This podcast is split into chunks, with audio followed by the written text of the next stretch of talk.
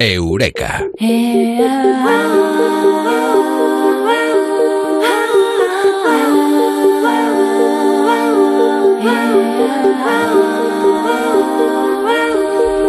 Escribir eh, sana, leer sana. El poder de la escritura esta noche en Eureka con Mado Martínez. Oui, par hasard, ce le tien, ce le mien, je n'y comprends rien. Es Mado, muy buenas, ¿qué tal? Buenas noches, yo creo que ya era hora de que una escritora hiciera el programa, ¿vale? De ciencia de la escritura. Claro, es que la escritura es sana, eh, cura. La escritura es eh, ciencia, pero además es que es eh, terapéutica.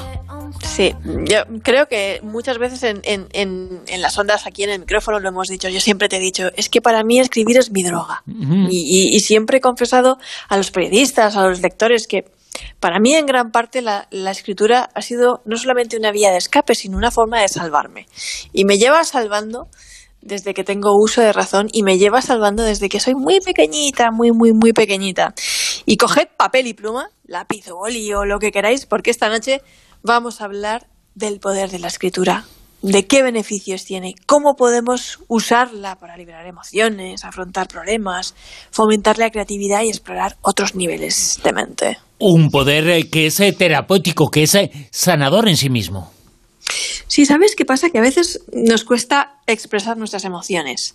Y también puede ser muy difícil explicarle al otro cómo nos sentimos cuando ni nosotros mismos entendemos muy bien a veces qué nos está pasando, ¿no? Es que sentimos ahí como un torbellino emocional, pero no sabemos muy bien qué nos está pasando o qué emociones están navegando bajo la punta de ese iceberg emocional. Y lo cierto es que si hurgamos un poquito, si ahondamos, a veces nos damos cuenta de que en realidad no nos pasa lo que creíamos que nos pasaba, o no queríamos lo que creíamos que creíamos, o a lo mejor, ¿no? O al menos no por las razones que queríamos. Pues bien, la escritura nos puede ayudar, puede ser terapéutica, servirnos para liberar emociones, conocernos mejor, ser más conscientes y el simple mero hecho de lanzarnos a escribir nuestros pensamientos, ya supone romper una barrera, porque si te das cuenta es algo que, que te abre, que te suelta y lo más importante, te distancia del problema y te distancia de los pensamientos negativos, las obsesiones, todo eso, porque, porque al escribir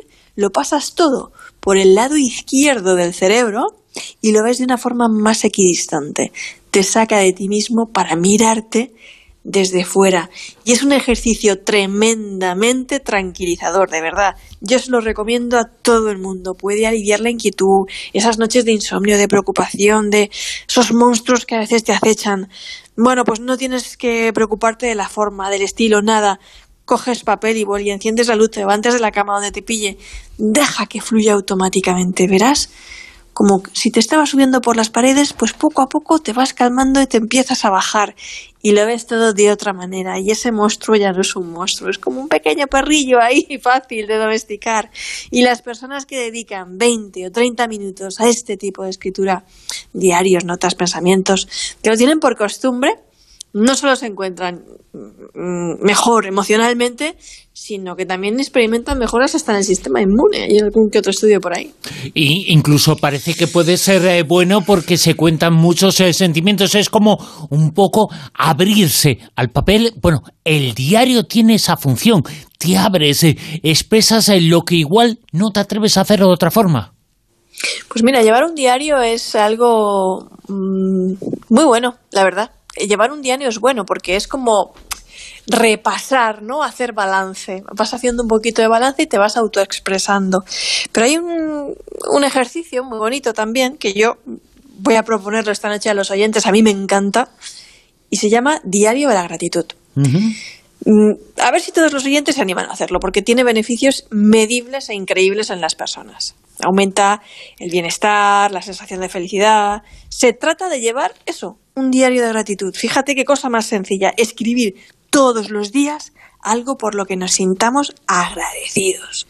Eh, eh, por ejemplo, podemos llamar a esta libreta el blog de las gracias, el diario de la gratitud, lo que queramos. Podemos incluso hacer que nuestros hijos se impliquen también en este ejercicio, como si fuera un juego, ¿no? Cogemos un tarro de cristal, por ejemplo, lo adornamos como queramos, lo pintamos, y cada día les invitamos a escribir en un papelito algo por lo que estén agradecidos. y a meterlo en ese tarro. Es como una hucha de las gracias. Es bastante emocionante además ver cómo van aumentando esas ganancias emocionales de, de agradecimiento y felicidad, porque cuanto más constantes seamos en este diario de gratitud, mejor nos vamos a sentir. Y de verdad, hay varios estudios psicológicos hechos al respecto, hechos sobre el ejercicio de mantener un diario de gratitud que realmente arroja resultados medibles e increíbles sobre el bienestar y la felicidad que producen en la gente, ¿no? Porque te da que darte cuenta de lo increíblemente afortunado que eres y eso aumenta tus niveles de felicidad y de motivación en la vida. Es como escribir aquellas eh, cosas eh, buenas, en este caso las eh, gracias y también que es importante dar las gracias y recibir las gracias.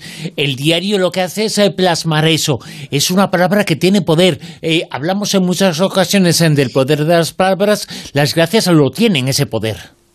Claro que sí, las gracias tienen un poder inmenso y yo creo que que, toda guía de la felicidad, toda ruta, toda, todo, toda hoja de, de, planos para llegar a ese, a ese punto tan anhelado que hoy en día pues llamamos felicidad, pasa por la gratitud. Es que pasa por la gratitud y por la compasión también, ¿vale? Por la empatía con uno mismo y con los demás.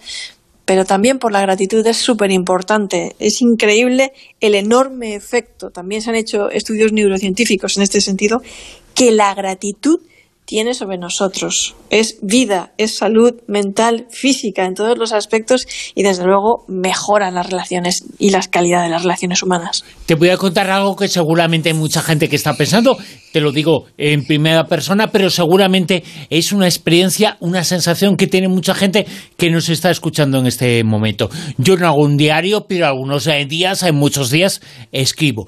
Y lo que escribo cuando leo ese esa suerte de diario es lo que mucha gente eh, puede leer. Este día medio fatal, este día es eh, triste, este día es una caca, he conocido a tal y me ha hecho tal. Bueno, eh, no se escriben cosas buenas, ¿no? parece que nos marca lo malo solamente. Pues mira, en la, escritura terapéutica se hace mucho hincapié cuando la, haces algún taller de escritura terapéutica, en que no te regodes en los sentimientos negativos, ¿no? Sino que simplemente eh, dejes fluir esa, esa, esa expresión, esa emoción, eso que tú llevas dentro. A veces incluso sirve para cerrar duelos y cerrar círculos, despedidas, perdonar, ¿vale? Porque no siempre estamos preparados para, para, perdonar en un momento dado, es un proceso. Pero parece que cuando escribimos una carta todo va tomando forma, color, ¿no?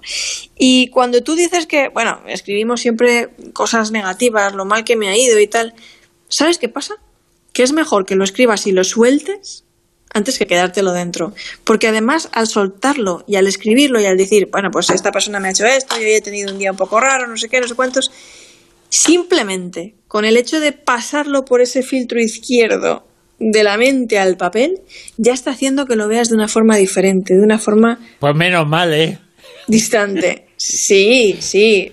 Tú no notas que cuando lo escribes, cuando lo escribes es porque lo necesitas, ¿no? Sino porque lo escribes, Bruno. Eh, por hacer bulto. No, para hacer bulto no. Y ya sé que no, ¿eh?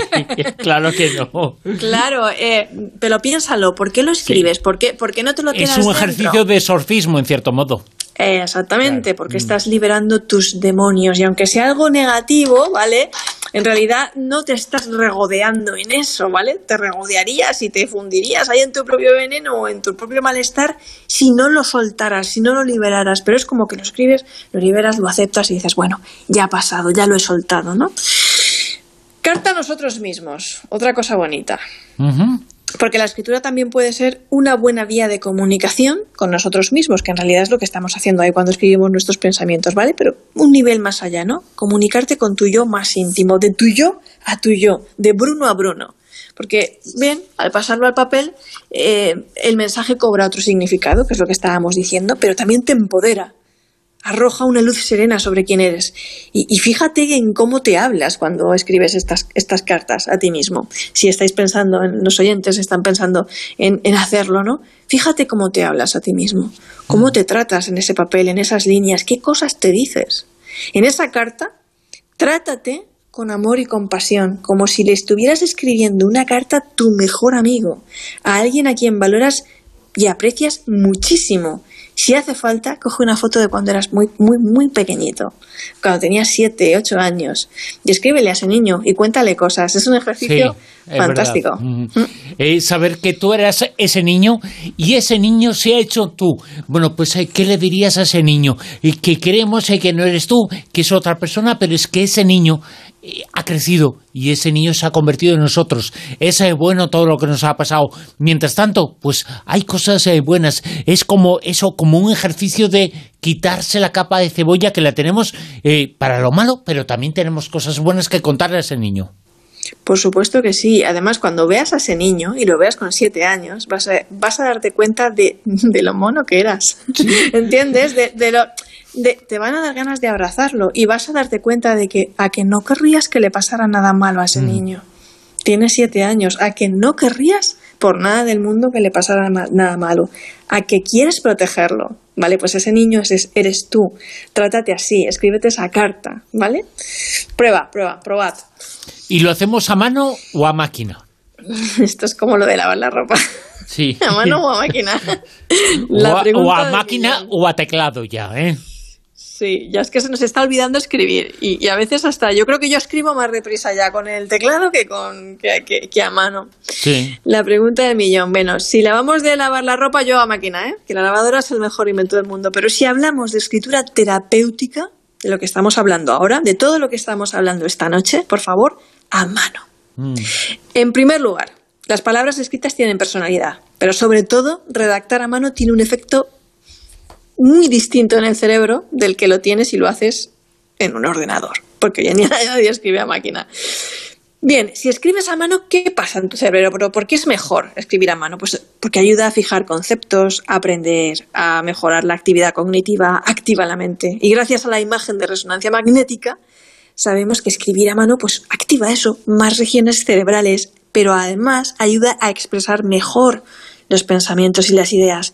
La escritura manual estimula niveles emocionales mucho más elevados. Así que en el caso de la escritura terapéutica es lo más potente. Por descontado, si vas a escribir una carta a alguien, ya sea de disculpa, amorosa o lo que sea, tampoco tiene el mismo efecto, si os dais cuenta, si está escrita a ordenador que si está escrita a mano. La apreciamos más, incluso la percibimos como más sincera si está escrita a mano. Se sabe incluso que tampoco estimamos que el médico nos presta la misma atención cuando toma notas a mano que cuando lo hace a ordenador. ¿Vale? Parece que son detalles sin importancia, pero como lo ves, no lo son. En definitiva, a mano, siempre a mano. Es mejor en todo lo que estamos hablando, en los ejercicios de, liberación emocional, de escritura terapéutica, de ese tipo de diarios, pensamientos, que bueno, que te, vaya mejor el día o peor, te salga más o menos, mm, ¿vale?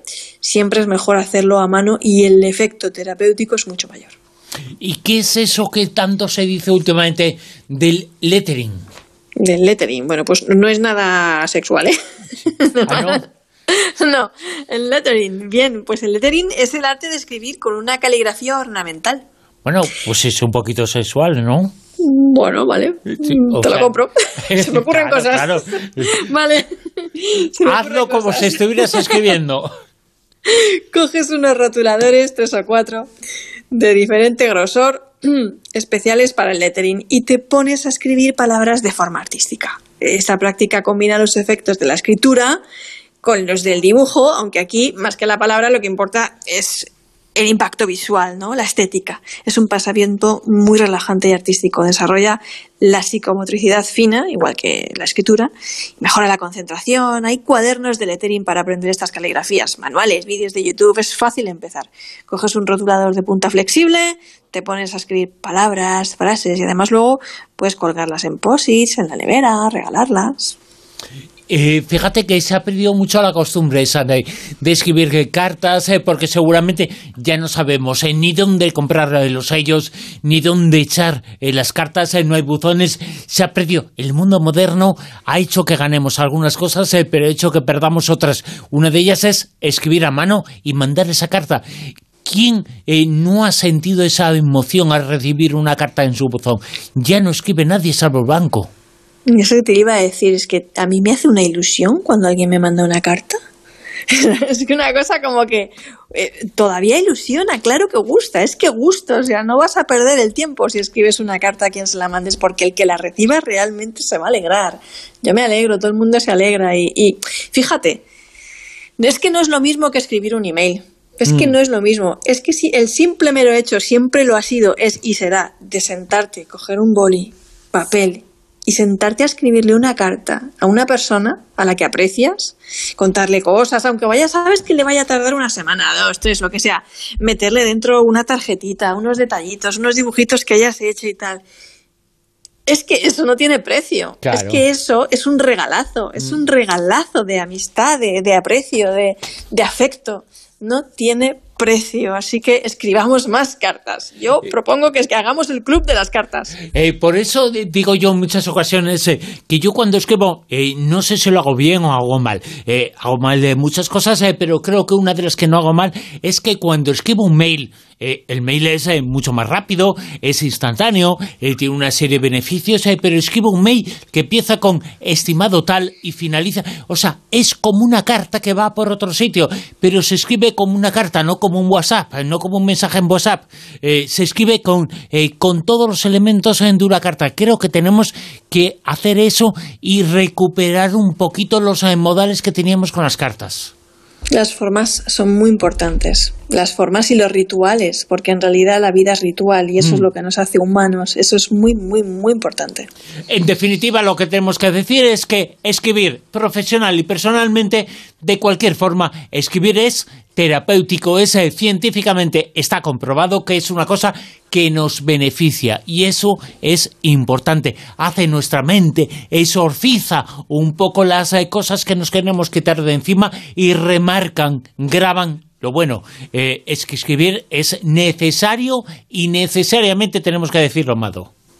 Pues sí, es el poder de la escritura, es casi mágico. Y poemas, relatos, microrelatos, tampoco hace falta que seáis Cervantes, pero si queréis explorar los lindes y los paisajes de la escritura creativa, pues tampoco tengáis miedo al papel en blanco. Yo os voy a poner un ejercicio final, ¿vale? Venga, vamos con él. Un ejercicio final, este es de escritura creativa, es fácil y voy a deciros la primera frase y vosotros solo tenéis que seguir la historia. Esta semana, si quieres, le das vueltas, todos le dais vueltas. Ahí va, la primera frase de este relato, este microrelato, lo que queráis, es Marta oyó unos pasos en el desván. Y la segunda es lo que nos tienen que decir. Bueno, que, nos lo digan, que nos lo expliquen, que lo fotografíen, que lo que sea, con Almadía Rosaventos en Twitter. Aquí lo contaremos eh, y lo explicaremos y lo narraremos en Eureka con Amado Martínez. Amado, mil gracias. Gracias a vosotros, un abrazo.